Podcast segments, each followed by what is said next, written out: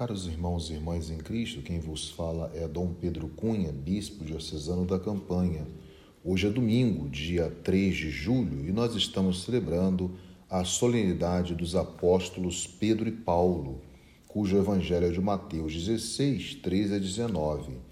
Naquele tempo, Jesus foi à região de Cesareia de Filipe e ali perguntou aos seus discípulos: Quem dizem os homens ser o filho do homem?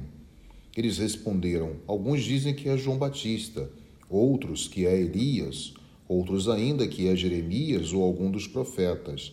Então Jesus lhe perguntou: E vós, quem dizeis que eu sou? Simão Pedro respondeu: Tu és o Messias, o Filho do Deus vivo. Respondendo, Jesus lhe disse: Feliz és tu, Simão, filho de Jonas, porque não foi um ser humano que te revelou isso, mas o meu Pai que está no céu. Por isso eu te digo que tu és Pedro, e sobre esta pedra construirei a minha igreja, e o poder do inferno nunca poderá vencê-la. Eu te darei as chaves do reino dos céus. Tudo que tu ligares na terra será ligado nos céus. Tudo que tu desligares na terra será desligado nos céus.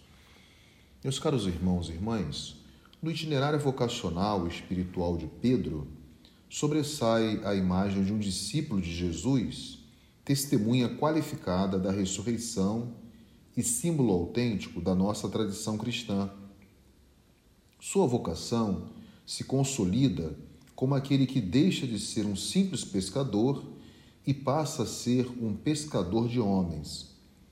A resposta de Pedro ao chamado de Jesus faz com que ele se associe à missão do Mestre, encabeçando assim a lista dos doze.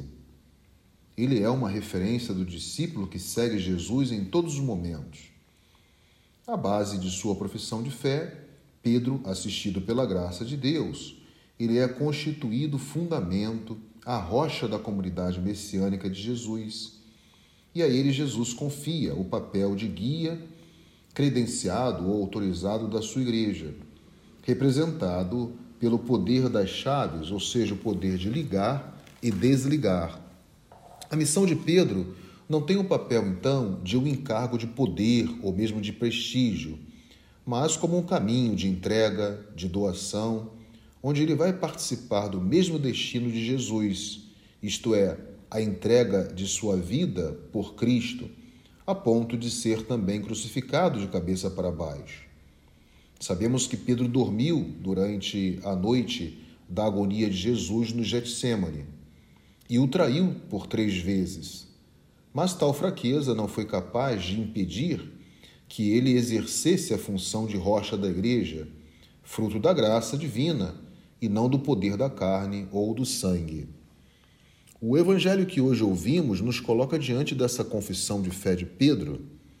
Jesus vai interrogar os discípulos a respeito é, do que pensam dele os homens, e a resposta, como nós vimos, é um pouco confusa. Jesus então pergunta sobre o que pensam dele os seus discípulos. E Pedro, então, como vimos, tomando a frente, respondendo por si e pelos seus companheiros, ele afirma: Tu és o Messias, o Filho do Deus vivo. Pedro responde ao Senhor não com a obscuridade e ao mesmo tempo daquela duplicidade de crenças meramente humanas, mas com a clareza da fé que não é dada a Pedro por algum ser humano, como já vos falei anteriormente, mas pelo Pai que está nos céus. Assim Jesus vai conscientizar Pedro ao dar essa resposta sobre a identidade de Jesus. Então, o Pai dos céus é que nos envia, na verdade, o seu Espírito que abre também os nossos olhos, nossa mente, nosso coração, para re respondermos à pergunta do Cristo, que também hoje deve ser repetida a cada um de nós. E vós, quem dizeis que eu sou? Então, caros irmãos, nós podemos dizer que o príncipe dos apóstolos, aquele a quem o Senhor constituiu como pedra de edificação para a igreja, e doravante conduzirá por essa resposta, por essa profissão de fé, corajosamente o rebanho de Cristo a seu divino e eterno pastor, o supremo pastor, o Cristo bom pastor.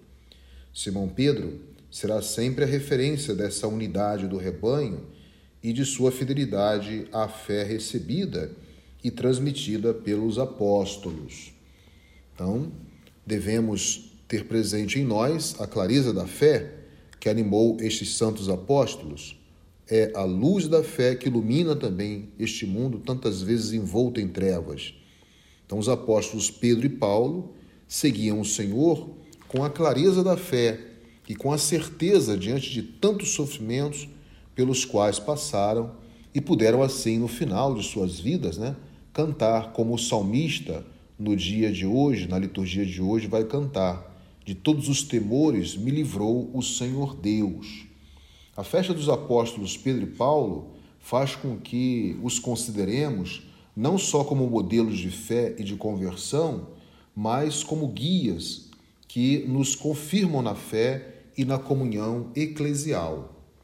Que ambos, Pedro e Paulo, interceda pela igreja para que seja fiel à fé recebida dos apóstolos e, ao mesmo tempo, conserve é, esta unidade missionária tão necessária à difusão da mensagem de Cristo.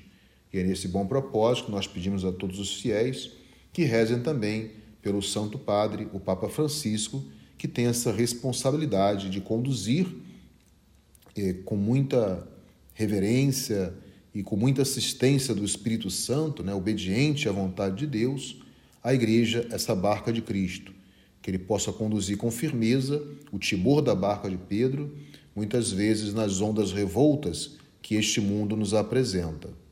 Louvado seja nosso Senhor Jesus Cristo, para sempre seja louvado. O Senhor esteja convosco, ele está no meio de nós. Seja bendito o nome do Senhor, agora e para sempre. A nossa proteção está no nome do Senhor que fez o céu e a terra.